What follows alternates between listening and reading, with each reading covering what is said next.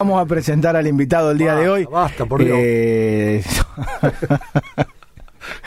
una bomba de tiempo. demanda. Una bomba de tiempo. Bueno, Gustavo Bruno con nosotros, la gente esperando. Ante todo, vamos a retomar la seriedad. Agradecerte que haya venido al piso Ah, muchas con las medidas de protocolo, de seguridad lógica que nos proporciona Radio eh, Chivilcoy y Sónica 1011. Gracias por venir nuevamente. Gracias a ustedes. La verdad que un gusto. Tavo Bruno. Un con ustedes. Tavo Bruno. Gustavo Bruno, la gente, la gente está esperando esta nota. Sí. De chiquito, eh, Tavo Bruno. De Toda- chiquito. de toda la chiquitito, vida, ¿no? Toda la Toda la vida, vida. sí. Así que bueno. Yo soy Vamos- bicho también. ¿Usted Ah, cómo bueno. le decían, doctor, cuando era chiquito? No, tordo, tordo. Tordo, no, no, no, de chiquito no tenía apodo, no, ¿No? tenía apodo. no. Soy bicho Navarro, el Tavo Bruno, y así como muchos más. Bueno, eh, siga, siga que, que tenemos que una entrevista muy muy interesante, una vida una vida de, chi- de los 14 años que lo conozco, que ya andaba en la calle de los 14. Hablaron de la velada, fuera de aire, lindo Le momento. mandamos un saludo grande a. Juancito Mandaluni, a Mi, toda la mi familia gran amigo Juan Mandaluni, por supuesto. A Juancito, y a la familia de Juan también, sí. a todos. Bueno, Pero ahora vamos a, a retomar la seriedad y, y explicarle a, a Tavo, a Gustavo, cómo, cómo es la temática del programa. Nosotros y a todos ustedes que se unen ahora, a lo mejor puede ser el primer programa, a lo mejor eh, ya se unieron a varios. La idea es conocer a la persona, no la actualidad, sino cómo llegó a la actualidad. Esa es la función que nosotros tenemos en dos tipos audaces y que le vamos a atrever ahí a ustedes. Gustavo, la primera pregunta es, ¿primero la militancia o primero la facultad de medicina? No, primero la facultad. Primero la facultad. Primero la facultad, sí. Eh, bueno, como comentábamos con Bicho recién, este, yo terminé en el comercial, acá, promoción 81, una gran promoción de amigos, y me fui a estudiar medicina a La Plata. En el medio, la colimba. Complicado, 14 meses. sí. 14 este, meses. En Junín, posguerra de Malvinas, eh, donde ya estaba eh, desmantelándose todo el aparato militar. Este, llega la democracia en el 83 con Alfonsín. Bueno, eh, eh, no pude ir a- no pude votar, me acuerdo, porque estuve eh, lo que se le, llamaban encuartelado. ¿Te Claro. que te dejaban en el cuartel? Bueno, ¿Comando de artillería o el grupo? En no- la Babac. El papá. Nunca supe que era la Babac, pero se llamaba Babac. ¿viste? Grupo de artillería, comando de artillería y Babac. Estábamos ahí, qué sé yo. Bueno, eh, también, Sí, genial. Yo estaba en el comando. claro, bueno. Dale, sí. Después de ahí, 84 arranqué la facultad. Años difíciles, muy difíciles, este, hiperinflación, este, inestabilidad económica, mi viejo, em- mi viejo empleado, mi vieja maricasa, eh, también este, este, ayudaba con lo que podía, este, Pero ahí te freno, ¿por qué la medicina? ¿Por qué la elección, te acordás? Mira, yo me acuerdo que cuando estaba en el secundario, este, viste, uno se va inclinando por ciertas cosas. Había dos cosas que me gustaban y que me gustan hasta ahora. Una es la historia. Teníamos de, de profesora de historia a, a la señora Petraglia, Sí, ¿te acordás? sí, sí. La mamá del bioquímico, del doctor. De bioquímico. Eh, que viste cómo es que te, vas, te van introduciendo en el tema y vos te vas enganchando porque yo creo que, que sobre todo la historia se tiene que enseñar de una manera que sea didáctica, que sea lógico. que sea entre- este, entretenida. entretenida, dinámica, bueno. Y después tenía, tuvimos en biología también una, una, una gran profesora, este, que vos la recordarás, eh, a la señora Domínguez, a la famosa Techi la Techi. que también a mí me, me- me introdujo en el tema de la biología y, y que lo que después fue medicina, me acuerdo que teníamos higiene en cuarto año. Higiene vinculaba muchas cosas con, de la salud pública, de las cuestiones médicas en particular. Yo dije, esto es lo mío, yo voy por acá. Qué bueno encontrar a temprana edad Sí. el, el camino. Yo ¿eh? ya sabía, ya sabía que, que iba a estudiar medicina. No sabía cómo me iba a ir, por supuesto. porque Bravísimo, aparte. no sabía. Qué carrera. Y en ese grupo que terminamos este el secundario, bueno, Juan Mandaluni, este eh, Fabián Fitzsimon, este eh, eh, Ernesto Saín, que es contador, bueno. Arrancamos todo en esa época, el único que fue a estudiar medicina fui yo. Y ¿A dónde fuiste? ¿Buenos Aires? A La Plata. A La Plata. fui a La Plata porque porque sí. Porque no conocía La Plata, no sabía absolutamente nada de La Plata. Eh, lo que sí que todo ese grupo fuimos a Buenos Aires, fuimos a la UBA y después de ahí nos fuimos a La Plata. Y algunos decidieron quedarse en la UBA y otros quedar- decidimos quedarnos en La Plata. A mí me parece que lo que me pegó de La Plata, que es un pueblo grande, Claro. este, me pareció fan. más cercano a Chivilcoy eh, Sí, en cuanto sí. a, a Sí, cómo es a la la ciudad vida. y demás. Entonces, eh, me quedé en La Plata y bueno, eh, ya te digo, empezamos en, yo empecé en marzo del 84, yo salí de baja de la colimba en abril del, ochen- del 84 y arranqué ahí, abril-mayo, arranqué la facultad ya. Hasta diciembre del 89 que me recibí. ¿Qué carrerón hiciste? La hice bien Bien. y tuve suerte porque tuve tuve este, buenos compañeros, ¿viste? Es, eh, Sí, es importante, es importante, importante, eh, sobre todo cuando uno está en esa suerte de desarraigo de su pueblo, que está necesita este siempre alguien este ahí conocí a, mi- a mi gran amigo que hasta hoy este lo, lo, lo- lo sigo teniendo y, y creo que por siempre que es este este un amigo de, que vive en Mendoza que es mendocino chico con el que hicimos toda la carrera juntos él es cirujano hoy eh, y hicimos toda la facultad y después la residencia los dos en el hospital naval y, y con el otro que siempre que compartí muchas cosas durante la facultad entre un montón de compañeros y demás eh, fue con el doctor Melo con Ah, Sergio, Chaquepé. Sergio Melo yo digo que, que, que, que en esa en esa etapa este de- del estudiante hay dos momentos que son críticos este que uno se siente este eh, casi al punto de desborde es antes de rendir y cuando no tenés para comer Claro. son dos momentos que, Arroz, sí, sí, que, cruciales. bueno, eh, con Chaque sufrimos las dos cosas pasamos momentos difíciles y pasamos momentos por supuesto muy alegres De alegría después, claro. y, y, y- y después la, la- la satisfacción, digamos, de, de- de- de ir pasando las etapas y de recibirnos. Y, y aparte com- compartimos una pasión Enfermo de River, eh. que es River Play. Enfermo, ¿Vos también sos enfermo de River? No, enfermo no. Somos apasionados. No, el Chaque es enfermo. Bueno, eso lo, dirá él, sí, lo dirá bueno. él, lo dirá él. Este, Le mandamos un saludo al Chaque. por supuesto, El claro, padre un gran saludo porque, Salía campeón Boca y pasaban por la casa del padre. Toda la Bueno, caravana, el padre- el padre además sí. de ir al- a la plaza, pasaban por lo de Chaquepé padre. Sí, sí. Así que. Bueno, porque a él le gustaba también eso. Sí, le gustaba cargar, sí, bueno. Pero con Sergio compartimos esas cosas, compartimos muchos momentos eh, difíciles y momentos buenos, este y bueno, hasta hoy este nos seguimos viendo, nos seguimos tratando y a veces nos acordamos de esto y los y de los amigos que quedaron por ahí de la época de esa, la facultad que después no los ven nunca más porque uno se fue a un lado, otro se Totalmente. fue a otro. ¿Dónde paraban?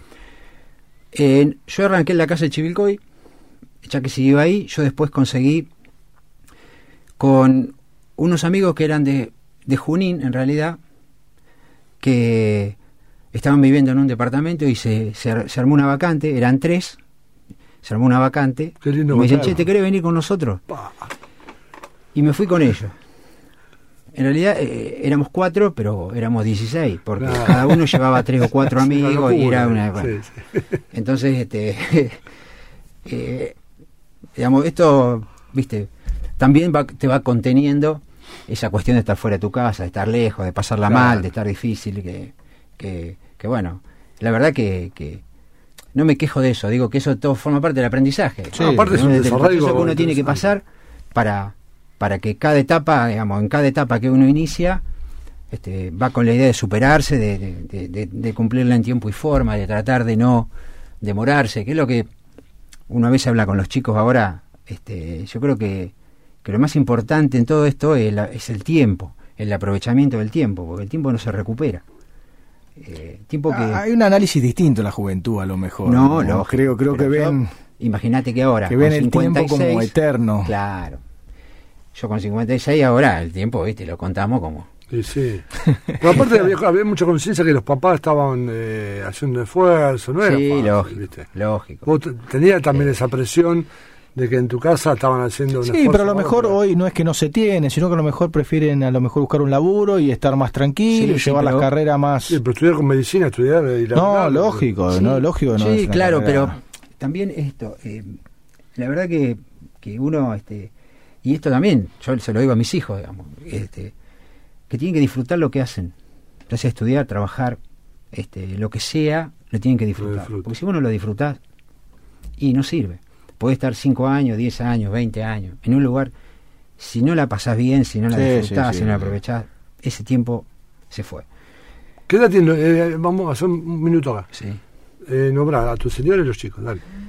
Que seguro te están escuchando. Sí, obvio. Eh, Sofía no sé porque está en Buenos Aires y viste. Sofía tiene 25, mi hija, y Manuel tiene 21. 25, y, 21. y Alejandra la conocí en el 90, este, nos casamos en el 92. ¿Dónde la conociste? La conocí en Buenos Aires. Buenos Era de acá, la conocí en Buenos Aires, sí. Ah, yo estaba, yo terminé la facultad en el 89, eh, diciembre del 89, en el 90 empecé a hacer la residencia en el Hospital Naval. En el Hospital Naval Pedro Mayo, que está ahí Sí. en Parque Centenario, eh, porque me, me- me- en ese momento uno, para los, viste, los sistemas de residencia tenés que ir rindiendo exámenes en los distintos hospitales para ver Claro. dónde podés quedar. Bueno, yo había rendido en algunos, había rendido en el Sanatorio Mitre, eh, donde tuve la, la, la, la posibilidad y la, la gran oportunidad de hablar en ese momento con, con el doctor Ventemiglia, con Rogelio Ventemiglia, que era el jefe de cirugía cardiovascular del Mitre, Un campo. eh, que yo no lo conocía, pero lo conocía de nombre, Sí, un tipo claro. absolutamente prestigioso, este, formado en, en, en Estados Unidos, este, del del nivel de René Favaloro, bueno, y de Chivilcoy. Entonces, este, yo fui a hablar con él porque, porque yo quería hacer cardiología y quería que alguien me, me- me contara un poco cómo era el tema, porque Claro. también. Así que a través de un, de, un- de un- de otro chivilcoyano me recibió allá y, y me acuerdo siempre que él me dijo, vos tenés que formarte en un lugar donde aprendas todo lo que puedas. Todo, porque después de ahí vos vas a estudiar en Buenos Aires y después te vas, donde vayas, a La Quiaca, a Ushuaia, donde vayas, eh, te tenés que llevar ese conocimiento. No importa si después contás con los medios tecnológicos o los recursos tecnológicos para, para aplicar los conocimientos, vos tenés que tener los conocimientos. En ese momento Es bueno contar con esos mentores, ¿no? Exactamente. Exactamente. En ese momento, este, el hospital naval era una opción. ¿Por qué? Porque estaba totalmente equipado a nuevo y la residencia de cardiología se creaba ese año. Así Ah, que yo soy el de la primera camada de residentes de cardiología del Hospital Naval del año 90. O sea, este año estuvimos estamos cumpliendo 30 años y, Ah, y hay un montón de residentes, qué sé yo. Bueno, imagínate, nosotros somos los viejos, estamos ya en el cuadro de la primera camada. Somos Muy cuatro- prestigioso el hospital. cuatro, Naval, ¿eh? sí, sí, este, No es cualquier cosa. eh, un hospital que, que, como todo hospital militar, tiene sus bemoles, digamos. Eh, Pero yo creo que en, en- esto sí se produjo un proceso de recambio en los 80, donde con la vuelta a la democracia y demás, este, los hospitales militares tuvieron una apertura hacia la población civil y hacia los profesionales civiles, en este caso este profesionales de la salud, y eso le dio una jerarquía importante. Entonces, eh, a mí me permitió, bueno, entrar al hospital naval, estuve estuve trabajando hasta el 2003 ahí. Ah, bien. Este, Mucho tiempo. sí, porque O me quedé con una guardia. ¿Ibas y venías o vivías allá? Estuve, no, estuve hasta el 94, estuve viviendo en Buenos Aires. O sea, nosotros nos casamos en el 92, nos quedamos en Buenos Aires. Hasta el 94 eh, me- nos- estuvimos en Buenos Aires. Y después de ahí tuvimos un año en San Andrés de Giles. Mira. porque un primo de, de Ale, un tío de Ale vivía allá, eh, Jorge Laxague, y Ah, justo se conozco. quedaron sin cardiólogo. Mira. No sé, los conozco. Tenés joyería. Qué, qué, Claro. qué diferencia, ¿no? Porque de, de la gran ciudad, conozco San Andrés Giles, muy chiquitito. Bueno, y se quedaron sin cardiólogo, o sea, no tenían cardiólogo. Entonces me llama un día Jorge, este, y me dice, mira, acá, este, el intendente era médico en ese momento, el doctor Nassim Bene, me dice, che, ¿por qué no se viene? ¿Qué sé yo? Que eh, no hay cardiólogo. Venía a hablar con el intendente, bueno, fui a hablar y, y sí. Entonces, no, eh, mi esposa es kinesióloga, nos ofrecieron trabajo los dos, bueno, dijimos, y bueno, vamos, vamos a Gile a ver qué pasa. Yo igual me quedé con una guardia de recuperación de cirugía cardíaca en el Hospital Naval, que es lo que yo hice finalmente después, eh, digamos, después de la residencia, me metí con el grupo de cirugía cardiovascular y eh, recuperaba a los pacientes de cirugía. O sea, es como una terapia intensiva, pero de Claro. cirugía cardiovascular. Entonces yo viajaba los jueves a hacer la guardia al naval desde Giles. Y estuvimos ahí hasta el 95, mediados del 95, que nació Sofía. Y, y un día estaba acá, un fin de semana habíamos venido, qué sé yo, y me lo encuentro a Jorge Palmieri. Jorgito, un crack. Te un un grande. saludo. Qué tipo. Qué y, médico. y- y me dice, Clínico de primera. me dice, ¿vos dónde estás? Sí. Y yo en San Andrés de Giles. ¿Y qué es en San Andrés de Giles? Y estoy trabajando allá, estoy viviendo allá. Vos tenés que venir acá, me dice, si vos sos de acá. Sí, pero viste, no, no, me dice, no, no, vos tenés que venir acá. Y en ese momento había algunos cardiólogos ya trabajando. Y le digo, pero acá hay muchos cardiólogos y allá no hay ninguno. Me dice, flaco, vos tenés que venir acá porque la cancha te la tenés que comer vos acá. O sea, me dice así. Sí, Yo- sí, yo, eh, ¿qué me habla así, habla este? así, un crack, un genio. Tenés que venir. Vos sos de acá, tu familia es de acá. Tenés que venir acá. Entonces le agarré a mi mujer y le digo, escúchame, estuve con Jorge Palmieri y me dijo que me tengo que venir. ¿Y a dónde va a venir? Y no sé, me dijo que me tengo que venir. ¿Dónde va a trabajar acá? Y no sé, pero me dijo me tengo que venir, yo me quiero venir. Bueno, El incentivo que te faltaba. Lo convenció. ah, me dio una manija. Claro. Me quería venir, me quería venir. ¿No estaba en la clínica del Carmen él? Claro. Entonces, viste, uno siempre se acuerda de, de las personas que, que, te, que te ayudan en ese momento claro. clave. Claro. Sí, es clave, tal cual. dijiste. Jorge Palmieri, Horacio Galante, Sí. Salvador Puzo, estaban todos en la clínica. Me dice, "Tenés- voy a hablar con Jorge, me dice, tenés que venir acá, venía a trabajar en la clínica ya, mañana empezó a trabajar en la clínica. Bueno, Qué lindo también, eh, hermoso. así que caí ahí y todos ellos, digamos, me hicieron la contención, ¿viste? Claro. Nuevo, Claro. eh, vos salís de la residencia y parece que sos este eh, Favaloro, por decir a alguien conocido, Claro. ¿viste? Pero cuando te dejan solo, como decía Bonavena, ¿viste? Toca la Sí. campana, te sacan hasta el banquito. Tal cual. Y cuando te quedaste solo, y en tu pueblo encima, ¿viste? Bueno. Así que ahí arranqué y, y me dice eh, un día Hugo Fagnani, otro que Otro crack.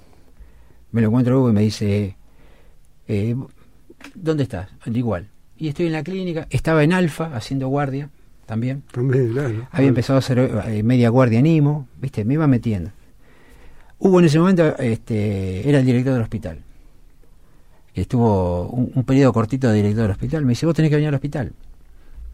Y yo voy donde sea, yo quiero trabajar en todos lados, quiero trabajar, ¿viste? Bueno, así que eh, ya en el 95 empecé a hacer guardias en el hospital, en la Guardia General. Y, viste, eh, hay lugares que son como tu casa. Y el hospital es como mi casa. Sí, claro. O sea, hace 25 años que estoy ahí. Que doy vuelta, que lo conozco, que... que- Entonces, me acuerdo que, que, claro, yo venía, imagínate, del hospital naval, donde estaba toda la super alta complejidad, al hospital donde no teníamos terapia, Claro. No había terapia. no había terapia. Entonces, eh, viste, eh, te falta ese elemento clave que, que es la, la- la mediana complejidad para resolver casos. Eh, en ese momento se había- habían hecho convenio con las clínicas, entonces los pacientes críticos se derivaban a las clínicas. Y, y, y una persona que para mí este, marcó un antes y un después en la historia del hospital es el Vasco Liceire. El Vasco Liceire creó en el 98 la terapia intensiva del hospital. Creo que fue un hecho trascendental Sí, sí, imagínate. porque eh, él hace un diseño este y más que un diseño la, la terapia ya se venía hablando ya se venía hablando pero había que ponerla en marcha había que armarla Sí, hay que armar el articular, hay que equipo de articular semejante. bueno y y el Vasco en el 98 abre la terapia intensiva y yo creo que es un antes y un después ahí ya este el hospital empezó a funcionar de otra manera y, y un gran amigo, un tipo que yo, que, que vos me vas a decir que tengo razón, porque lo conoces, un tipo que, que admiro como persona y, y, y admiro como, como profesional. Para mí, eso lo digo a él, él dice que no, pero yo sé que es así, uno de los mejores terapistas de la provincia de Buenos Aires y del país, que es Fernando San Romé, No, se hizo cargo de la terapia intensiva. Un crack, un amigo. Con de Fernando, en la época de estudiante, porque él también estaba allá en La Plata, que estaba un año antes que yo, este, íbamos a las guitarreadas y escuchábamos cantar este, y tocar a, a Silvio Rodríguez, Sí, viste que canta Silvio Rodríguez, folclore, todo eso. Siempre bueno. le gustó. Bastante Siempre le gustó. bohemio. Sí, todavía sigue, todavía Sí, sigue sí, guitarreando. Pero eh, para mí un tipo brillante. Sí, un, Este, un tipo, y- aparte, un y- ser humano maravilloso. Sí, sí. Y, y fue el que se puso al hombro de la terapia y, y, digamos, hizo de eso un servicio eh, Esencial. esencial y único en la zona, porque de golpe, en poco tiempo, pasó a, a la terapia intensiva del hospital a ser un lugar Donde de, referencia Claro. no solamente para Chivilcoy, sino para la región. Entonces, ahí también yo me incorporé al equipo de terapia intensiva con Miguel Novelo, otro Miguel, gran amigo Miguel. con el que laburamos muchos años juntos también. Este, y ahí, bueno, este, cuando parecía que todo era feliz, este, nos cae la crisis. 99, 2000, 2001 Claro. se nos viene el techo encima.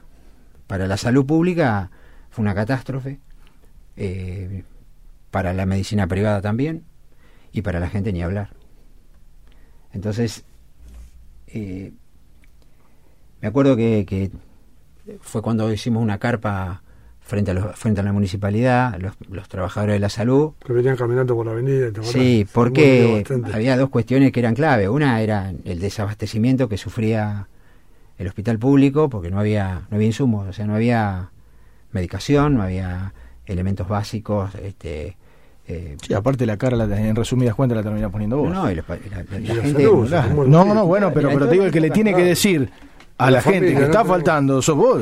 eh, y que yo enti- y, y que uno a veces en ese momento se pone se pone duro frente a esas situaciones con las autoridades, pero después con el tiempo vos te das cuenta que la más. crisis que vivía el país, este Chivilcoy no iba a estar eh, este, Sí, sí, exento aislado, de claro. O sea, no era no era culpa de Chivilcoy, a eso me refiero. Pero bueno, eh, la realidad es la que vos decís. Había que poner la cara con la gente, había que decirle a la gente, eh, no, no, no podemos hacer esto, no podemos hacer lo otro. Este, había, había problemas para, para, hasta para cirugías, había y, y cuando vos tenés el paciente ahí lo tenés que resolver. Sí, O sí. sea, a nadie le importa si vos tenés un hilo de sutura o no lo tenés, o lo tenés que resolver. Bueno. Máxime con la terapia intensiva funcionando, donde eso te genera más complejidad, pero te genera más consumo de, de materiales. Por si no tenés los materiales. Entonces ahí fue el gran reclamo que se hizo de los trabajadores de la salud y también por el tema de los sueldos. Había, estuvimos siete meses sin cobrar los sueldos, digamos. ¿En qué año 2001 fue? Eso fue 2001, 2002. Ya lo veníamos padeciendo del 99. Eh, en el 99 se armó la Asociación de Profesionales del Hospital. El que, armó, el que encabezó todo eso fue Fernando, porque viste, siempre le gustó organizar esas Sí, cosas. sí, sí. Bueno, así que hubo una elección y, y me acuerdo que salió electa como presidenta Alicia Malca eh, y como vicepresidente eh, el doctor Sauzú, bioquímico. Sí. Yo fui el secretario y después, bueno, estaba toda la comisión. bueno, y, y ya en el 99 veníamos trabajando con este tema de, de- de- del abastecimiento de los suministros sanitarios. Eh, pero bueno, estalló esto 2001, fue una catástrofe, 2001-2002. Así que ahí, viste, eh, nos arremangamos, la- la- la- la- le pusimos el hombro a la crisis como pudimos. Eh, pero lo que te quería comentar es esto, en, en las épocas de crisis es cuando vemos que, que hay más gente afectada desde, desde la salud, no solamente de lo económico, ni de lo psicológico, sino este, de la salud física.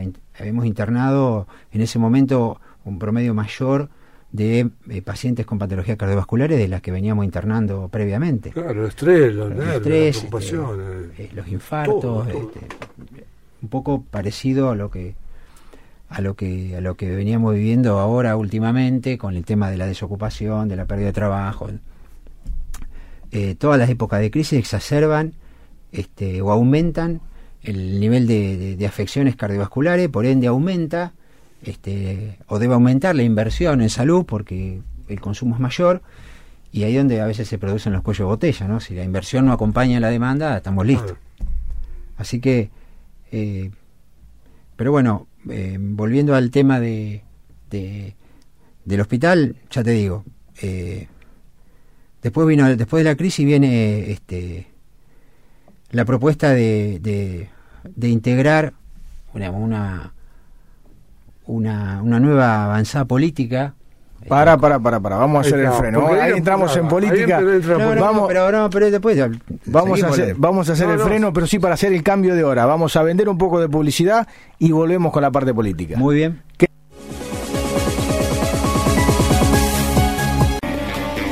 Volvemos, dos notas tremendas. La nota Sí. en aire y la nota fuera de aire. En el tremendo, tremendo. Más cuando son amigos. Vamos, vamos a pasar a la, a la otra faceta. Sí, porque ahí, eh, de alguna manera, no es que lo- es no es caprichoso. En una crisis, eh, alguien que tiene sensibilidad se da cuenta de lo que está pasando, de repente dice, che, a ver qué puedo hacer para, para ayudar a, a mejorar esto, ¿no? Llevando históricamente, estamos hablando llevando Me históricamente imagino. en ese momento. Eh, yo lo que lo que siempre creo que uno, este, como vos decís, si uno tiene sensibilidad social, si uno entiende lo que le pasa al que está al lado, este, si uno se siente parte de la comunidad y, de hecho, como yo, un montón de, compañeros que volvieron a trabajar a, su ciudad y se quedaron porque entendimos que, teníamos que, que devolver un poco lo que lo que nos había dado desde desde chicos. Y eh, después de pasar por todo esto, me acuerdo, este, vuelvo un poco a la época de la facultad, desde acá, este, a muchos amigos que estaban acá mientras nosotros estudiábamos, eh, viste que el sistema de, de, de- sostén, digamos, de los estudiantes son, eran las encomiendas. Claro, la claro, familia te mandaba la encomienda, qué sé yo, bueno. Y algunos amigos también hacían eso, viste, nos juntaban, por ejemplo, este paquete de cigarrillos para los que fumaban, este café, Amigos, mirá todo- qué bueno eso, ¿no? y nos mandaban, ¿viste? Pero cada tanto nos venían a visitar. Entonces, este, por ejemplo, Esteban Lobianco, fíjate, Uf, lo- el- Daniel Massa, este, este, eh, una banda, ¿viste? sí. Iban, iban todo para La Plata, bueno, así que los 16 terminábamos siendo un montón. Y todo eso, después cuando uno lo piensa en la distancia, digamos, toda esa gente que te ayudó, que te, aunque sea con el gesto, porque no tiene na- no tiene que ver solamente con lo material, sino con el gesto, de decir, che, de golpe llegaba una encomienda, te avisaban por teléfono, che, vayan a buscar una encomienda que le mandamos, este, este, el sordo Camadini, que, que falleció un gran amigo de toda la vida, Sí. este, también, este, y viste, iba a buscar la encomienda y adentro te encontraba con, a lo mejor te encontraba alfajores, Claro, algo no. que no íbamos a comprar jamás. O sea, nunca íbamos a comprar un alfajor ni un chocolate. Pero te mandaban, te lo ponían ahí, te lo mandaban a una caja. igual que un paquete de arroz. Exactamente. O sea, vos a lo mejor en esa encomienda, en donde por ahí caía una botella de whisky. Ah, bueno, ya era- Y pero, no, no, porque Claro. ahí podía venir cualquier cosa.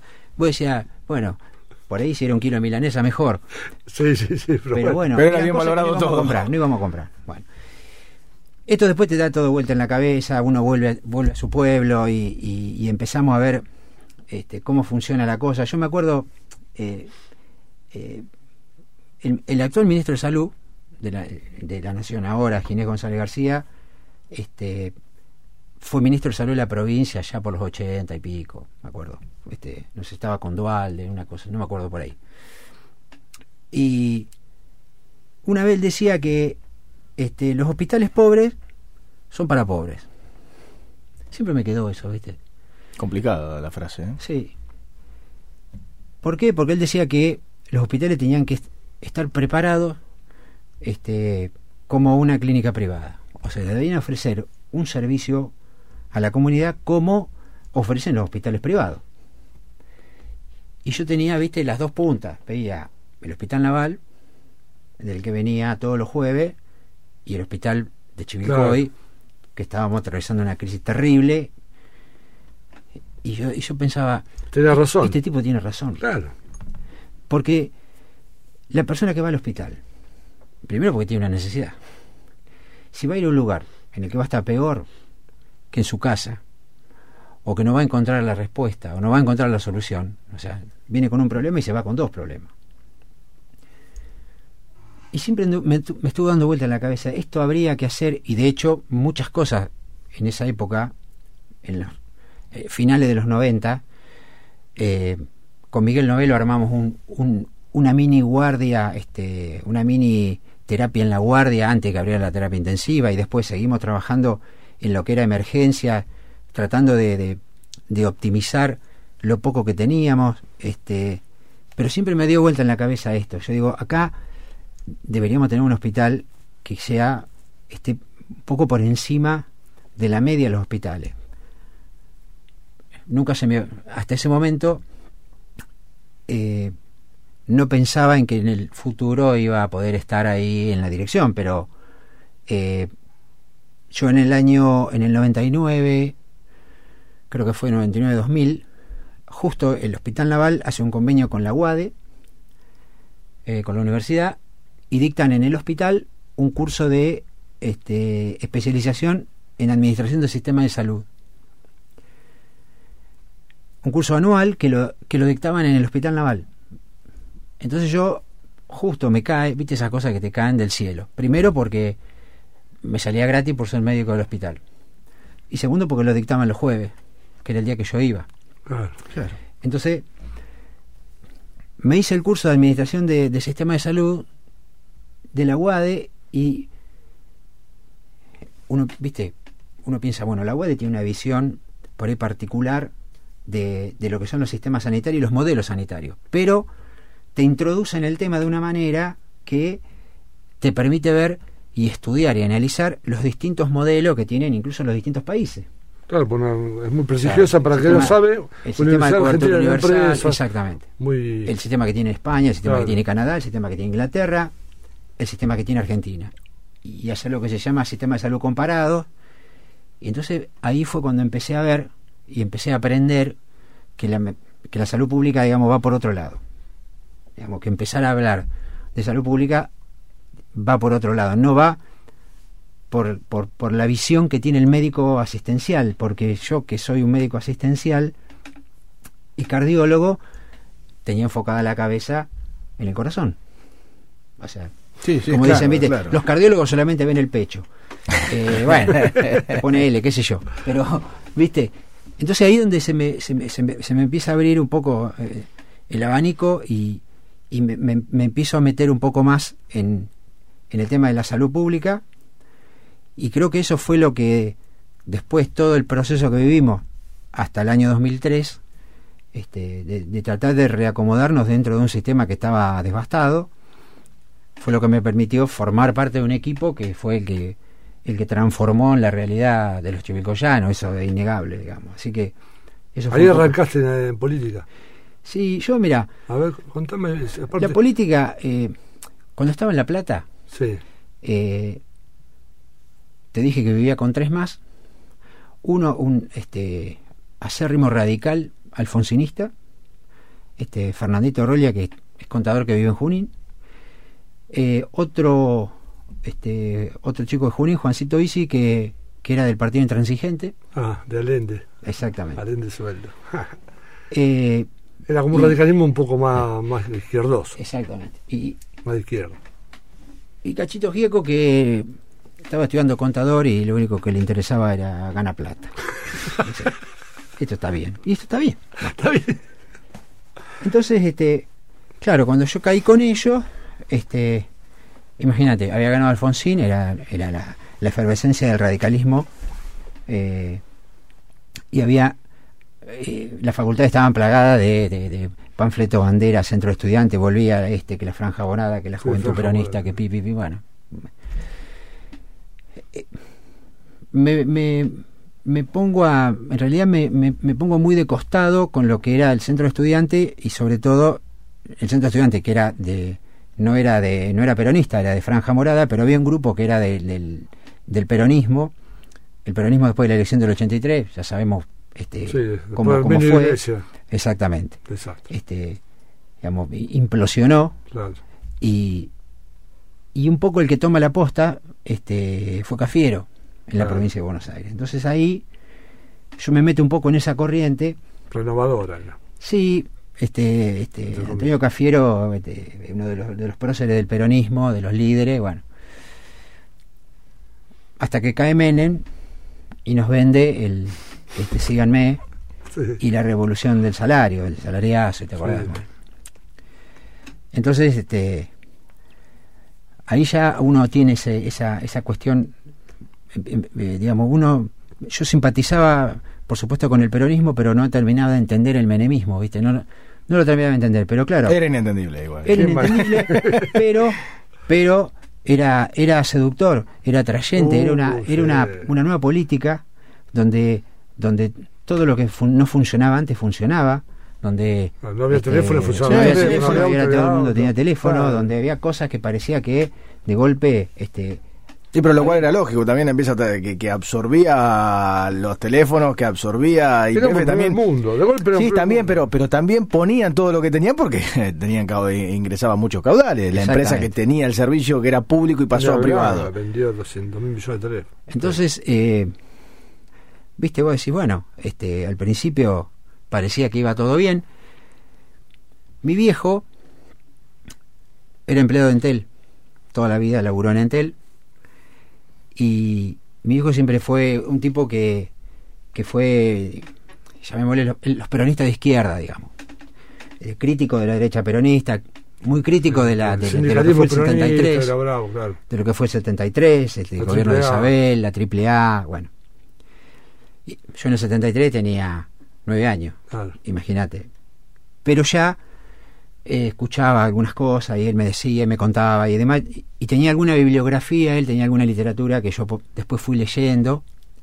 Eh, otra cosa que a mí me interesa mucho, y me, me, me- me gusta mucho leer, me gusta mucho, me, me interesa leer sobre la guerra y ese tipo de cosas, la historia, y, y también este, pude leer algunas cosas así de las revoluciones y demás, entonces, pero era chico y leía, qué sé yo, por ahí me ponía a mirar los dibujos de los fusiles o de los tanques, qué sé yo, o por ahí miraba las banderas, me gustaban las banderas, pero ya él fue el que un poco me, me empezó a mostrar esa parte de la, de la izquierda que, que, que criticaba a la derecha peronista y demás, había una suerte de conflicto ahí, qué había pasado en el 73, qué pasó después, qué pasó con el Seiza, qué pasó con la AAA, la dictadura. Eh, entonces como que ya venía con esa marca. El menemismo no lo terminaba de entender, pero era seductor. Sí. Era seductor. Le votamos todas. Sí, sí, se, se vendió todo. dos veces. Claro, o sea, le votamos a Menem, obviamente, porque primero porque era peronista y porque nosotros somos orgánicos y le votamos a Menem. Y después, eh, la segunda mitad por susto y mitad por entusiasmo, porque quiero estaba endeudado. sí, lógico. Y después, El voto cuota fue. eh, en el- ya en el 99, que fue la otra elección que ganó eh, la Alianza, que ganó de la Rúa, este, el candidato era Dualde. Eh, un volcán. Se veía venir que iba a ganar la Alianza.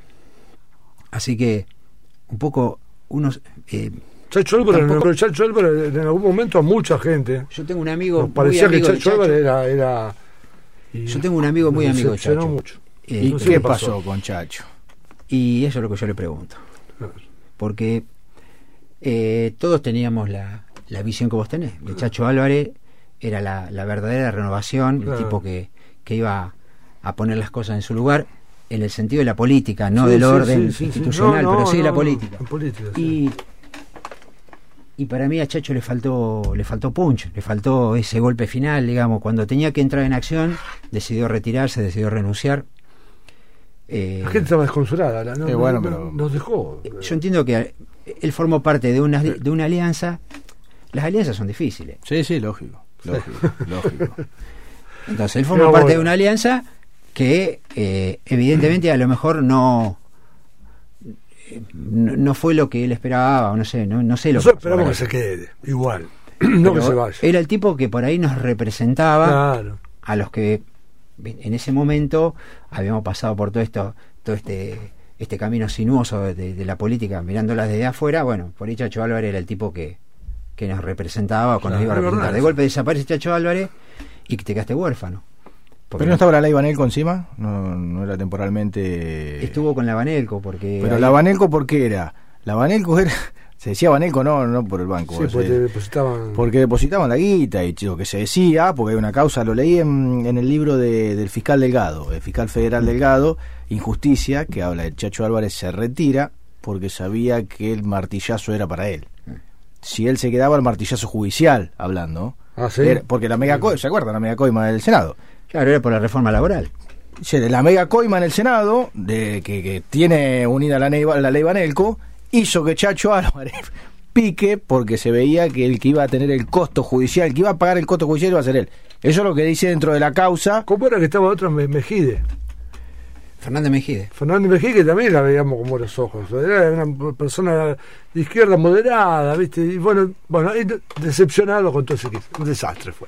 Vos, bueno después de, de- Sí. despelote de los cinco presidentes Sí, bueno, sí, sí, sí, sí. digamos, era una licuadora este Argentina estaba a la deriva bueno y, y- y de golpe aparece Néstor Kirchner que, que yo no lo conocía Nadie lo conocía. No, mi viejo ¿A tu hijo lo conocía? me, me decía vos sabés que este tipo a mí me gusta. ¿Quién es este tipo? Ya- Pero, pero complicado Menem, hasta para eso fue complicado Menem. ¿eh? Claro. Hasta para eso fue Porque- complicado el tipo, porque si el tipo no se hubiese bajado, como se bajó, no lo hacía entrar con el 22%, a remarla, Claro. que parecía que había entrado un pibe que no lo conocía nadie, cuando Claro, sin pero poder, tenía- no, no, pero tenía mucho peso electoral, si hubiese, si hubiese ido, Sí. eh, era otro el número, Siempre ¿eh? parecía que no, ¿viste? era otro el número, hasta en eso fue jodido Menem. Pero Eh, dale, dale, perdón. No, no, entonces este, mi hijo me decía, no, mirá que este tipo, este tipo me gusta, que yo, pero, pero, pero, ¿quién es este tipo? Le digo, "Pues, qué sé yo, ¿viste? Entonces es empezaba a buscar y empezaba a mirar a ver quién es. Claro, Menem, como vos decís, un tipo, yo creo que Menem te vendía, Sí. te vende hoy, si querés, el obelisco. Sí, sí, sí. O sea, sí, viene sí. uno medio despabilado, un poco despabilado y te lo vende. Sí, sí, El sí. tipo que te convence. El poder de, el poder de Pero- persuasión de, de ¿Pero Carlos. ¿Qué me eh. estás Carlos. diciendo, Tavo? ¿Qué me estás diciendo a mí. Tavo? ¿Cómo me dices una Claro. cosa de esa? Así hablaba. Menem y de venir con la catástrofe de, de política institucional de la Argentina, aparece Néstor Kirchner que es un tipo que, que también te convencía, digamos. que Sí, también te sí, convencía. sí, sí, sí. ¿Quién lo puso a Kinder? ¿Quién lo No, dicen que lo, que lo, que lo, El empuje con Dualde. lo trae Dualde, en realidad. Dualde. Dualde el que lo, el que lo, lo impulsa para que llegue.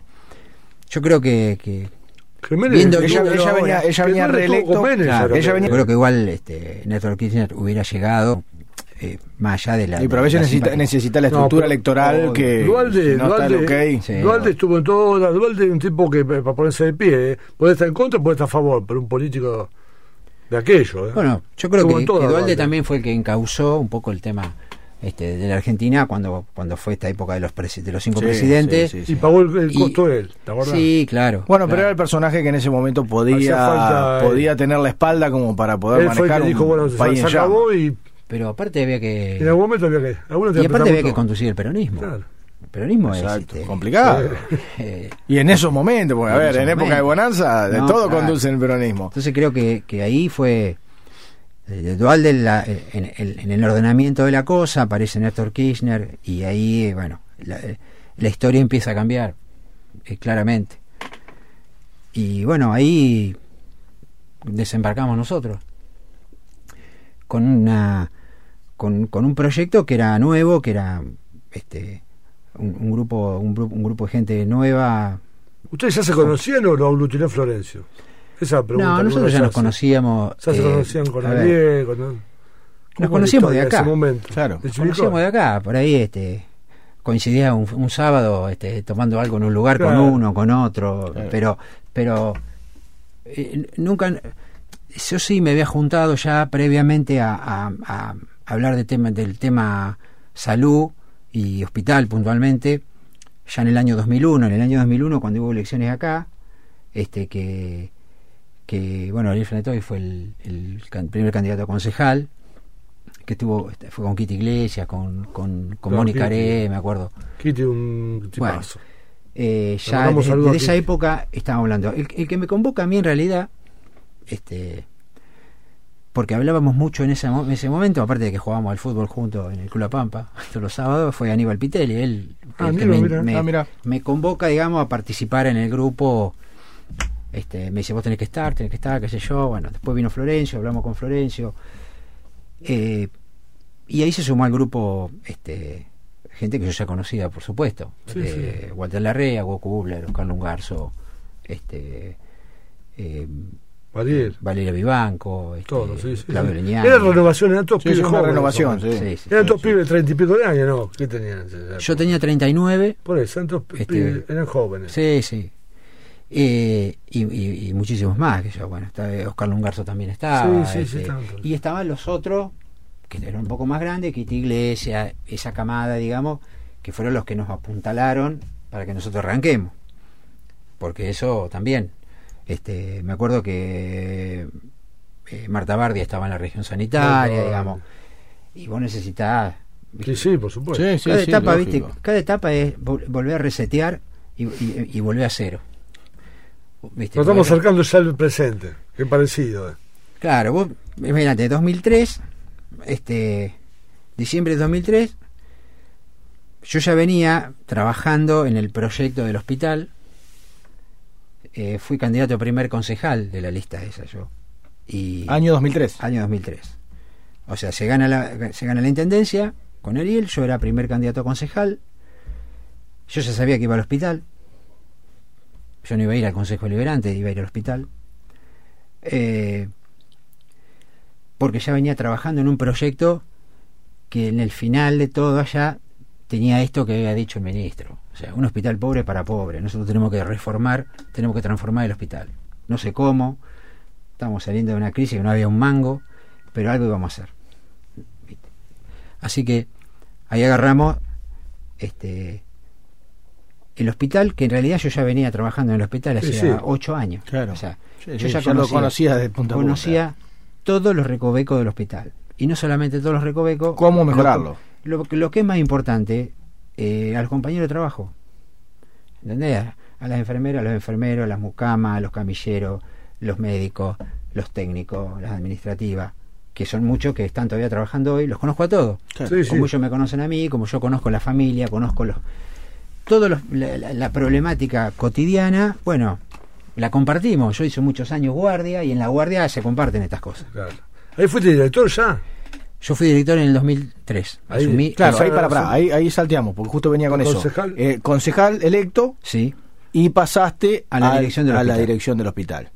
Ahí está. Ahí el Diciembre título de del la 2003. UADE vino como anillo al dedo. sí. Yo igual, viste, eh, por algo son las cosas. Yo eh, siempre, siempre la... Por algo lo hice el curso. Vos no sé, Sí, sí, como que a sí, mí me sí, daba vuelta sí, esa- sí, ese tema sí, en la cabeza. Yo digo, algún yo día... lo mismo. algún día esto, bueno, va, va a caer. Y bueno, cayó en el 2003. Eh, ahí, este, eh, de vuelta, a cero, como te decía, a resetear, porque el hospital estaba igual, no teníamos prácticamente pocos insumos este, y, mucha demanda. Siempre que hay un cambio de gobierno, se genera una expectativa este, enorme en la gente y, y veníamos de una, de una época en la que eh, la salud, digamos, no contenía, porque no podía, este, un montón de, de- de esa demanda que creciente que estaba oculta eh, de la población en que en provisión de medicamentos, de estudios, de tratamientos, de cosas, porque la gente no pedía o no lo iba a buscar o no se atendía porque sabía que no le, no le, no le iban a dar nada, digamos, no la, había que- forma. la única que luchaba ahí era la cooperadora del hospital de toda la vida. Entonces, y Acá voy no, a esto, vamos a acordar. Jorge Goldenberg, un tipo que, que- Jorge, que qué aprecio muchísimo, tipo, un tipo bárbaro. Este, me miró y me dijo, bueno, suerte, me dice. Y el sillón que estaba ahí, estaba, que Joder, te sentaba, estaba, estaba roto, estaba escorado. Me sentate en la silla porque el sillón se está roto. Así que Así arrancaste. así arranqué. Bueno. Y uno parece, viste, que yo a veces charlo con mi hijo y le cuento y él se dice, pero no, no, No, no, no sí, había sí. computadora, no había nada. A ver, no había nada. El primero que se presentó, el primero que se presentó y me dijo, decime qué necesitas, fue Charlie Sopi, presidente de la cooperadora. Claro. El primero. Sí, o sea, imagínate, yo estaba ahí. eh, Qué buen tipo. y ahí- a partir de ahí, digamos, todo lo que se hizo, todo lo que se hizo en el hospital durante los ocho años que yo estuve, este, fue hecho con ellos, acompañado por ellos, consensuado con ellos, discutido, este, proyectado con ellos.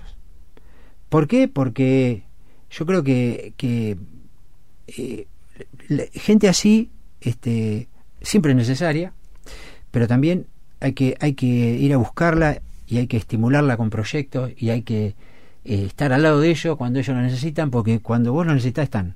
Lo que pasa es que ese grupo también daba, daba la idea de que, era- que se podían hacer proyectos para largo. Sí, claro. Daba esa sensación en la población, que los proyectos podían darse a muchos años, que a lo mejor, no digo que hoy no sea así, pero no Y sé si...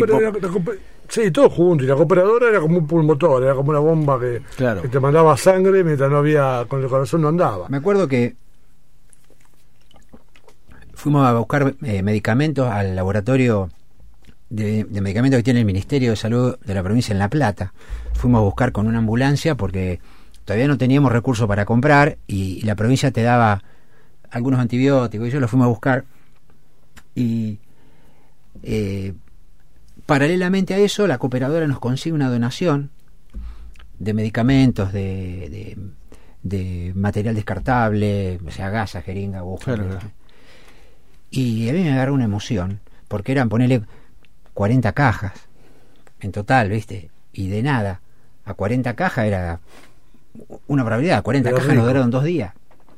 Ah, porque, porque claro, porque de golpe, o sea, mucha gente se empezó, se empezó a, a golpar. Nosotros siempre tuvimos la idea, como lo del hospital en general, yo tenía la idea que, de que a todos le teníamos que dar una solución. El que va a un hospital, eh, hay algunos que van a pasear, obviamente, porque van a acompañar a algunos. Pero el que va a un hospital tiene un problema y hay que solucionárselo. Pues si yo lo mando de vuelta a la casa con el mismo problema, eh, digamos, ¿para qué estoy? Entonces, sí. ¿qué pasó? Empezamos a laburar fuertemente en a ver si podíamos aplicar este, o, o generar proyectos que, que, que le dieran mejor calidad de atención a la gente. Entonces, yo que conocía todo el hospital, me junto con, con los que eran en ese momento los jefes de servicio y ahí, digamos, hago un paréntesis para nombrar a los tipos que me acompañaron desde el día uno. Yo, Marcelo Faje, Sí. ya hablé de Fernando San Romé, eh, Fernando Feijó, que era el jefe de traumatología, este eh, eh, ¿Qué estaba? ¿Patricia Forti estaba? No. Patricia vino después con Marcelo Martino, pero Patricia. Marcelo Martino, eh, todo el grupo de médicos de terapia, que Sí. yo estaba, Omar Cheme, Miguel Novelo que ya estaba, eh, al, todos, eh, Miguel Martini que estaba en el laboratorio, este, eh, bueno, Jorge Colonna era el jefe de, es el jefe Sí, de- era el jefe de ginecología y obstetricia, eh, Tito Cernier que estaba en pediatría, con Palito Vilalta, con, con Palito. Fernando Laurito, Sí, sí, todo. todos, viste, Eh, advirtieron esto que vos decís, que se podía transformar el, el hospital y el modelo sanitario en algo a largo plazo. Y ahí se empezó a trabajar fuertemente con un proyecto que había quedado eh, trunco, que era el servicio de pediatría. El servicio de pediatría lo empezó a construir la cooperadora ya por el 95 y lo dejó por la mitad, eran paredes y chapa, porque no pudieron avanzar. Y nosotros lo primero que, el, el primer foco lo pusimos ahí. Dijimos, acá lo que tenemos que hacer es mejorar el servicio de pediatría, porque el que fue al hospital antes de eso y llevó a sus chicos a pediatría, pediatría era un servicio muy feo desde lo edilicio. Sí. Muy feo. Una Estaba, estaba una puerta en el Sí. fondo y era, era muy feo. Y, y vos, si vos llevabas a tu chico ya llevarlo al hospital. Y por el chico- el chico va mal. Y, por eso te Y la si llegaba a ese lugar que era horrible, depresión. era. el chico iba a estar peor. Entonces, también creo que eh, uno tiene la obligación de generar mejores condiciones de atención para el paciente y para el que está trabajando, porque tampoco los médicos podían trabajar en esas condiciones. Entonces le metimos mucha ficha a lo que era la- el servicio de pediatría. La pregunta es, ¿quién iba a pagar el servicio? Porque tampoco teníamos los recursos todavía. ¿Y quién acompañaba en ese momento? Vamos a hablar un poquito, porque se nos va a terminar el tiempo. Sí. Ahí, vamos a conjugar, no porque no me interese, yo me quedaría tres horas hablando de pero cómo se conjuga la nueva política, todos ustedes con toda la fuerza, los pibes jóvenes, con el, eh, con el tema del hospital y con toda esta transformación que intentaron hacer y que hicieron en gran, en gran parte. Mirá, lo que, fue revolucionario en Chivicoy, mirá, en todos los aspectos. Nosotros lo que hicimos, le digo lo que, lo que, lo que, lo que yo tenía en la cabeza era hacer un servicio de pediatría y neonatología. ¿Por qué? Porque no había. Sí. ¿Sí? Entonces, Sí. vayamos por esto. El bingo Chivilcoy aceptó la propuesta que nosotros le hicimos de hacer el, el servicio de pediatría y neonatología, de construirlo. Ah, El bingo Chivilcoy había presentado un proyecto en el, el municipio y ya anteriormente venía haciendo donaciones este, al hospital municipal, medicamentos, cosas así. Pero con el tema de una ampliación que necesitaba hacer el bingo este, y una exención, exención impositiva, no me acuerdo cómo era el tema, eh, yo digo, vamos a pedirle la sala. Bueno, junto con la cooperadora lo hicieron. Y ahí empezamos, que fue una bola de nieve positiva. ¿Por qué? Porque transformamos los quirófanos, hicimos los quirófanos, este, los pusimos en condiciones a nuevo.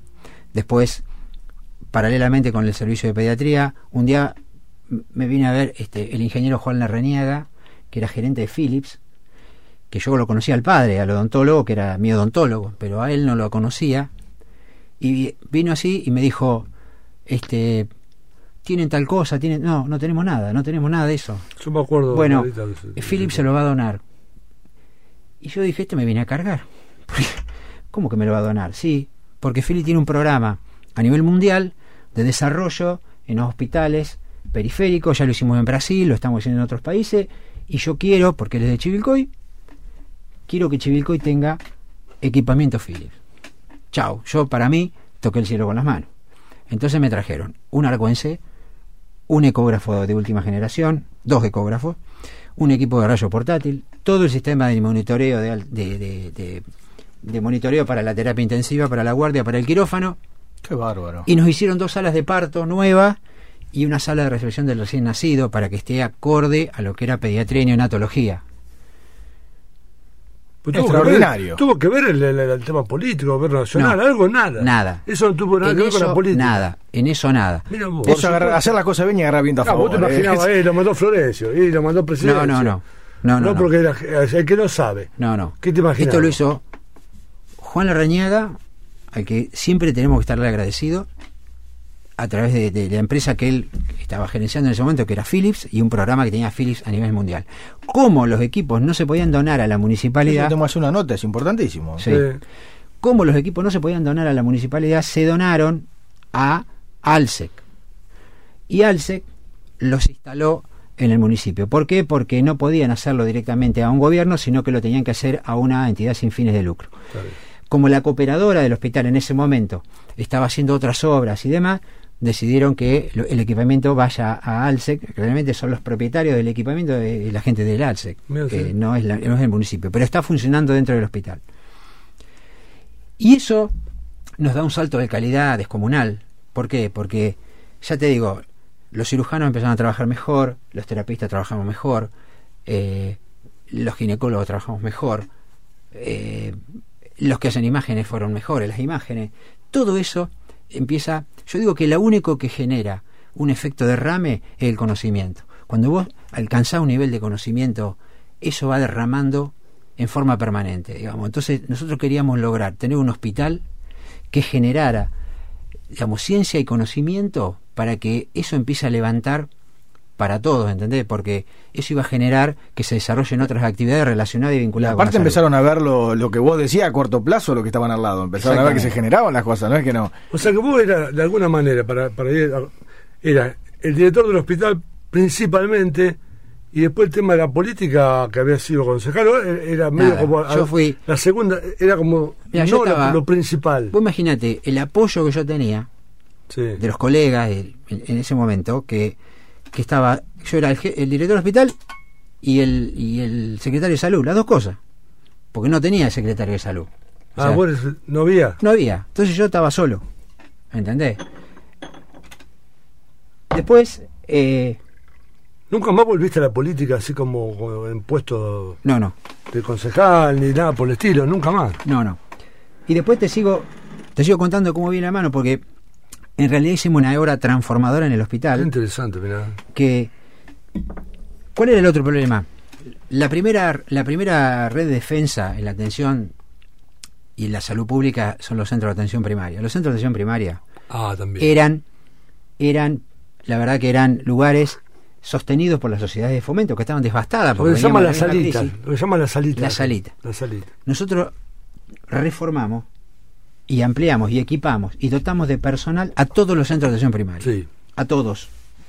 Me acuerdo que fuimos un día a Ramón Biaus a verlo, el centro de atención primaria tiene Ramón Biaus, y lo usaban para guardar las máquinas para cortar el pasto, el consultorio, porque no, no iba nadie, Claro, claro.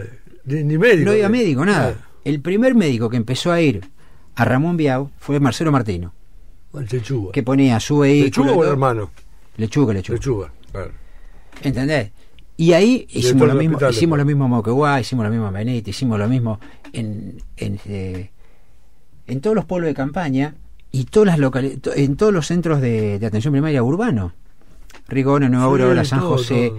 este, el que es lo- Pastorino, el Moreno, el Sur, Por la avenida Urquiza había uno que yo llevaba a los chicos. exactamente. Se vacunaba. Pero... Entonces, ¿qué había que hacer con eso? Había que ponerlo en condiciones. ¿Por qué? Para que la gente no, no tenga frío, para que la gente se atienda como corresponde, dotarlo de equipamiento Sí, que haya alguien- un- y dotarlo un de personal. también, claro. Dotarlo de Claro, personal. Más ni menos. Entonces, todo ese proceso tenía un objetivo que habíamos armado con la gente de pediatría, que tenía, por un lado, mejorar la atención primaria, de la madre y del niño, mejorar la asistencia hospitalaria con el servicio de pediatría y neonatología, aplicar los programas que nos bajaban de nación, sobre todo lo que era procreación responsable, eh, educación sexual, y, y bajar los índices de mortalidad infantil que teníamos. Y eso lo logramos al final del octavo año, o sea, en el 2011 logramos bajar... Ocho años tuviste, o ocho años. Dos periodos políticos. Ocho años. Entonces, ¿esto por qué lo digo? Porque en salud pública los números y los resultados y la estadística no es de un día para el otro. El que cree que va a cambiar, salvo una pandemia, que te cambia los resultados drásticamente. los procesos en salud pública son muy largos. No es magia. Es un trabajo que tenés que hacer todos los días, que te lo tenés que articular, que lo tenés que coordinar. Y en el año 2010, después que habíamos tenido todo eso, bueno, compramos por primera vez el, el, equipo de la paroscopía, digamos, en el hospital nos hacía cirugía laparoscópica. Vino un día Marcelo Faje, jefe de cirugía, y me dice, Gustavo, tenemos que comprar un equipo de la, paroscopía, porque no es justo para la gente que vaya al hospital a operarse y se vaya con una cicatriz de 20 puntos, y el, que se opera en privado se opera con una, con una cirugía laparoscópica. Tenemos que comprar el equipo.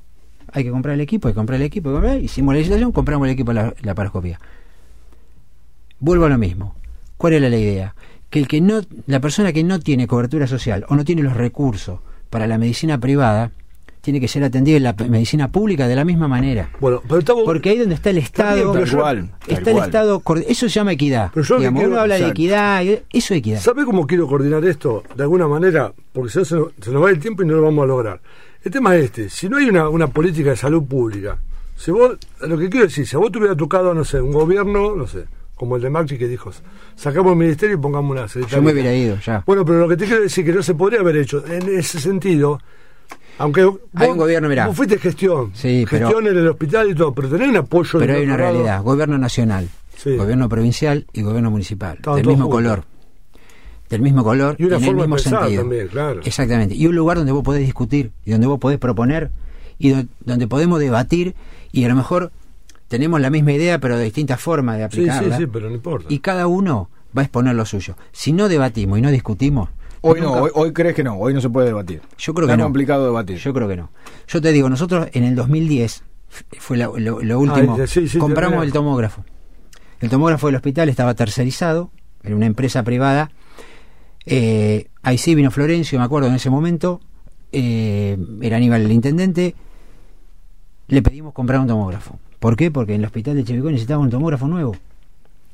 Compramos el tomógrafo más complejo en ese momento, que era un tomógrafo Toshiba, de 16 cortes, hoy es de 164 o de 264, una cosa. Sí, sí. Pero en ese momento era el más complejo de la zona. Eh, y se puso en funcionamiento en el 2010 y se compró con otro tubo de repuesto. El tubo del tomógrafo es la vida del tomógrafo, digamos. Entonces se compró un tubo de repuesto por las dudas que se quemara. Es como comprar dos tomógrafos. Y Guillermo Moro siguió trabajando. Siguió trabajando como, técnico y Carlos García también. Claro. Eh, que eran los dueños del tomógrafo anterior, para que no se entienda. Las dos últimas cosas que, yo hice, que yo este, de la que estuve como director, fue una gran obra que hizo la cooperadora, que vos decís, ¿para qué? Hizo la cocina del hospital. La cocina, donde se hace la comida del hospital. Yo a veces le digo a la gente, vayan y vean la cocina del hospital. Ah, sí. Vayan y veanla. Con Charlie Sopi y con el arquitecto Barbieri, que falleció pobre flaco, fuimos y viajamos varias veces a ver cocinas en, centro, en centros privados para ver cómo era la cocina. Vos decís, tan loco que van a ver la cocina. sí, pues, porque en la cocina del hospital es donde se genera el alimento que vos le vas a dar a los pacientes. ¿Entendés? Y si vos no tenés las condiciones. Date, cuenta cómo viene, cómo viene la, seguidilla. Se fue mejorando sector por sector. Exactamente. cuando vos tenés un problema muy grande, no podés ocuparte de la cocina. Eso quiere decir que ya se habían cubierto. Una política pública. claro, claro. y un pensamiento. En, en, ese año, la cocina. Hicieron una cocina que hay que verla, hay que verla, porque las normas de higiene, de procesamiento de alimentos, el cuidado de alimentos que hay dentro de la cocina del hospital, no existe en ningún lado por lo menos en la zona. No sé ahora cómo estarán, pero yo te digo que hay que verla. Y ya pasaron 10 años. Y lo último que hicimos fue, en el año 2010 cambia la ley de salud mental. La ley de salud mental va en contra de los manicomios, va en contra de la internación de los pacientes con trastornos mentales. ¿Por qué? Porque los manicomios son este Sí, órganos de locos. reclusión, digamos. Sí, son este. Si ley estás de más salud loco, te pones más loco. entre- Claro. Hablando mal. Sí, o sea, sí. Si la ley de salud mental cambia eso y nosotros que teníamos un equipo de salud mental muy importante, con psicólogos, psiquiatras y demás, trabajamos en la modificación del servicio y creamos el servicio de salud mental con una fuerte impronta en lo que es la atención ambulatoria, no solamente en el hospital, sino en los centros de atención primaria. Y eso pasaron 10 años y yo hoy veo cómo está diseñado el, modelo sanitario de Chivilcoy, es el mismo que hicimos nosotros Igual. con los mismos elementos, con los mismos equipos, Pero no se compró ni un equipo. No, no. que yo sepa, no. También me olvidé, porque se hicieron tantas cosas, porque también sabes qué pasa, cuando vos le mostrás a la gente que estás invirtiendo en salud y que eso redunda en beneficio, aparecen solas cosas. Claro, Por ejemplo, fue apareciendo ustedes. Sí, claro. médico Chivilcoy y, y me- después que hicieron la sala de pediatría y todo lo demás, me dice, ¿qué necesitas ahora para el hospital? Una mesa de anestesiología. Yo conocía poco y el, el gerente del bingo, Javier Di Guardia, en ese Sí, momento, Javier. sabía menos que yo. Me dice, bueno, pero dame, dame algún dato. ¿Qué hago yo? Llamo a una amiga que es anestesióloga, que está en la Asociación Argentina de Anestesiología, le digo, decime la mejor mesa de anestesia. Y me dice, marca tal. Me dice, ¿para qué la querés? Para el hospital de Chivicoy. Para el hospital de Chivicoy, me dice, ¿para qué querés semejante mesa? para el hospital de Chivicoy?". Vos decime cuál es la mejor. Claro. Vos fíjate que cuál es la manera de pensar, por eso es un distinto pensamiento. Se lo paso al bingo. Esta. ¿Cuánto vale? Ni idea. Pregunta vos. ofreciste. Bueno, compraron la mesa de anestesia para, la- para el quirófano del hospital. ¿Qué quiero decir? Quiero decir que la gente se sumaba espontáneamente, ¿entendés? O sea, había, había una dinámica que te llevaba a que cada día estemos mejor.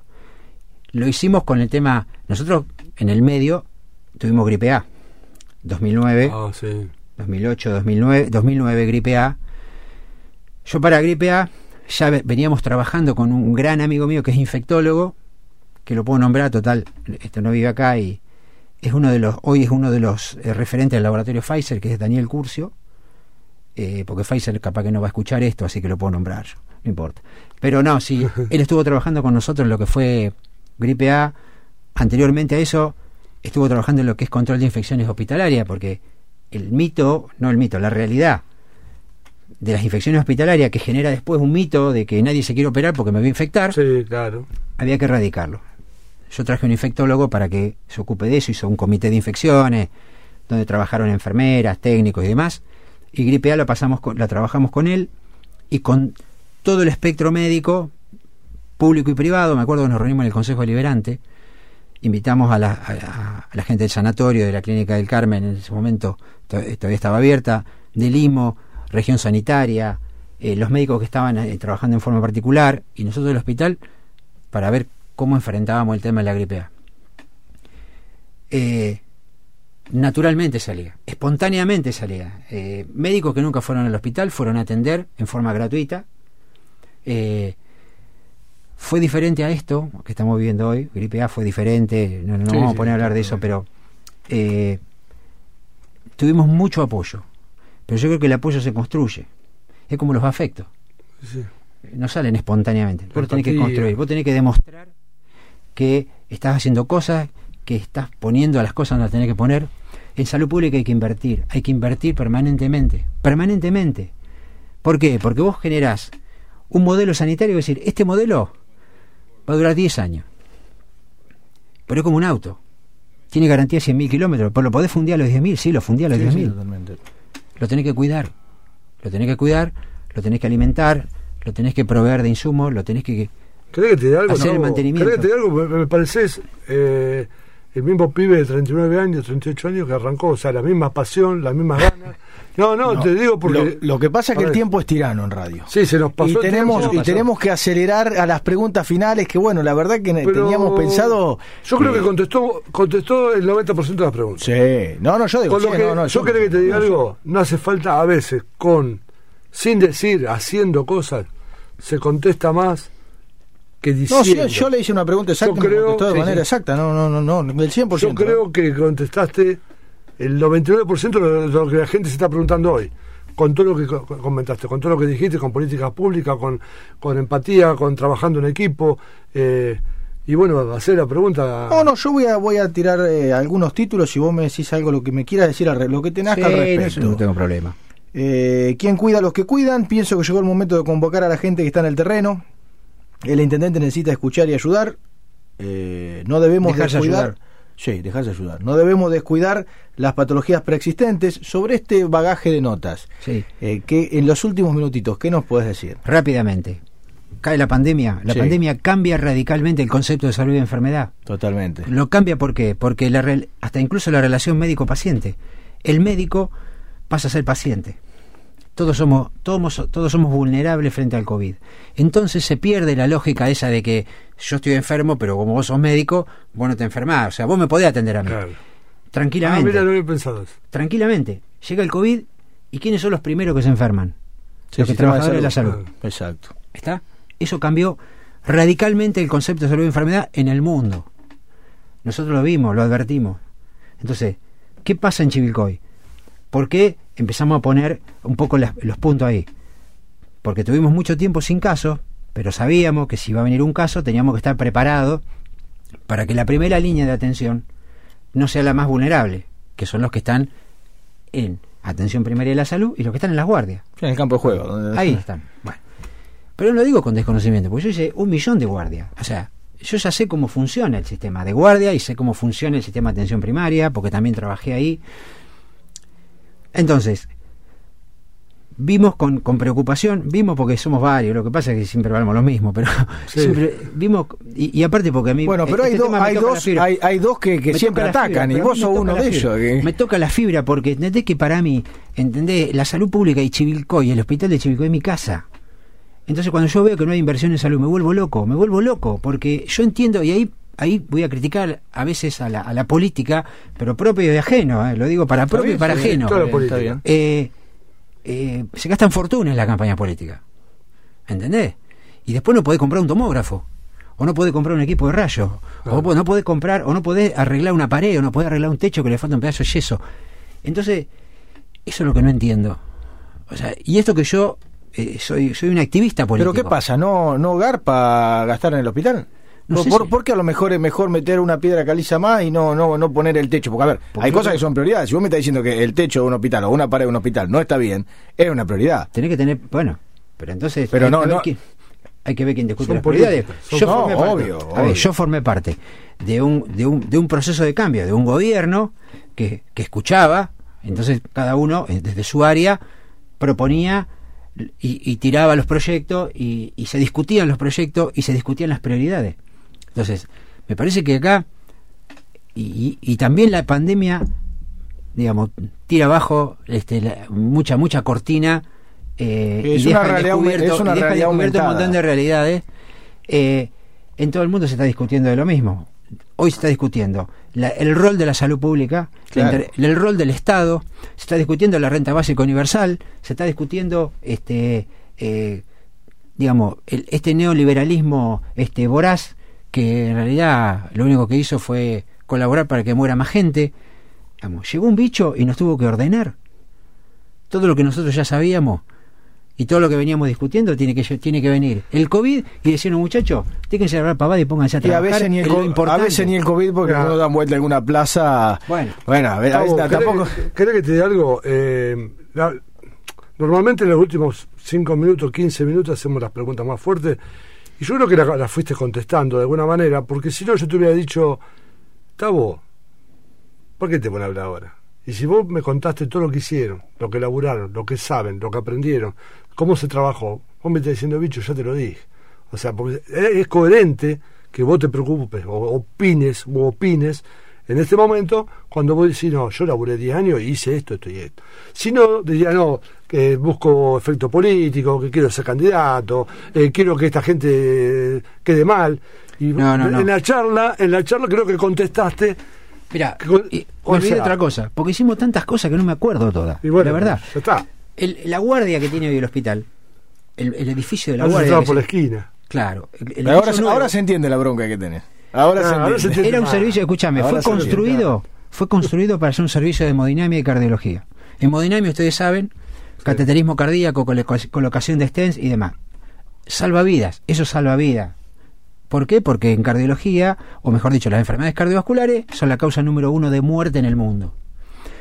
No pudimos concluir ese proyecto, entonces en el 2015 ese proyecto había quedado parado, porque un proyecto que financiaba el PAMI, queda parado y se inaugura la guardia, se pone la guardia nueva ahí. Pero también estaba ese proyecto de, hacer un hospital de mayor complejidad. Y también estaba el proyecto de hacer un búnker para hacer eh, terapia radiante, para que Chivilcoy tenga un centro de Ah, terapia radiante.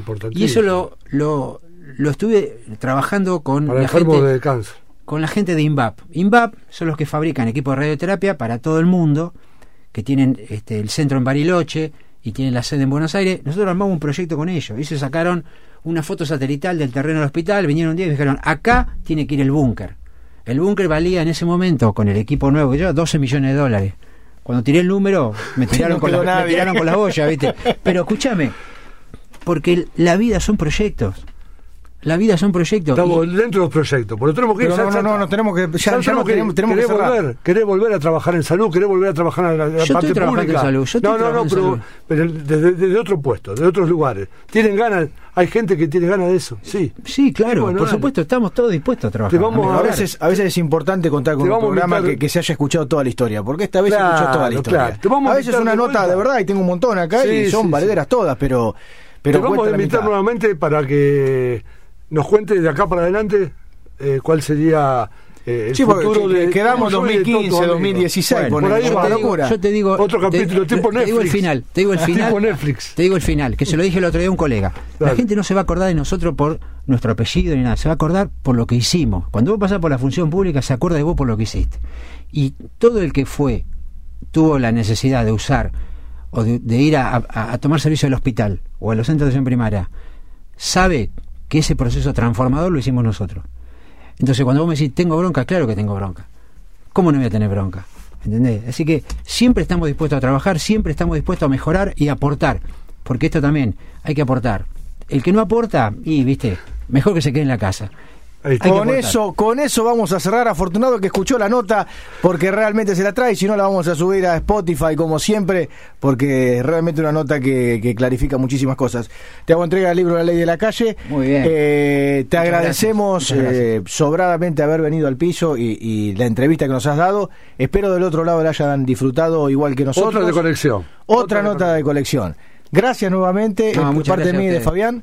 Bueno. Eh, gracias a todos ustedes por estar del otro lado. El invitado de mañana, Lucio Yapor. Lucio Zapor, mañana. A esto, a esto, Gran diputado jugador de, de, fútbol. de diputado Gran nacional. jugador, Gran jugador de fútbol, Lucio. Bueno, vamos, Eh. vamos a dar salud. Vamos a hablar con Lucio de, de fútbol también. Bueno, nos vemos mañana de 4 a 6 en este en este programa que hemos denominado con mi amigo Neto Fabián Nava- Navarro, dos tipos audaces. Angelito, sácame de acá, nos vemos mañana. Chao, chao.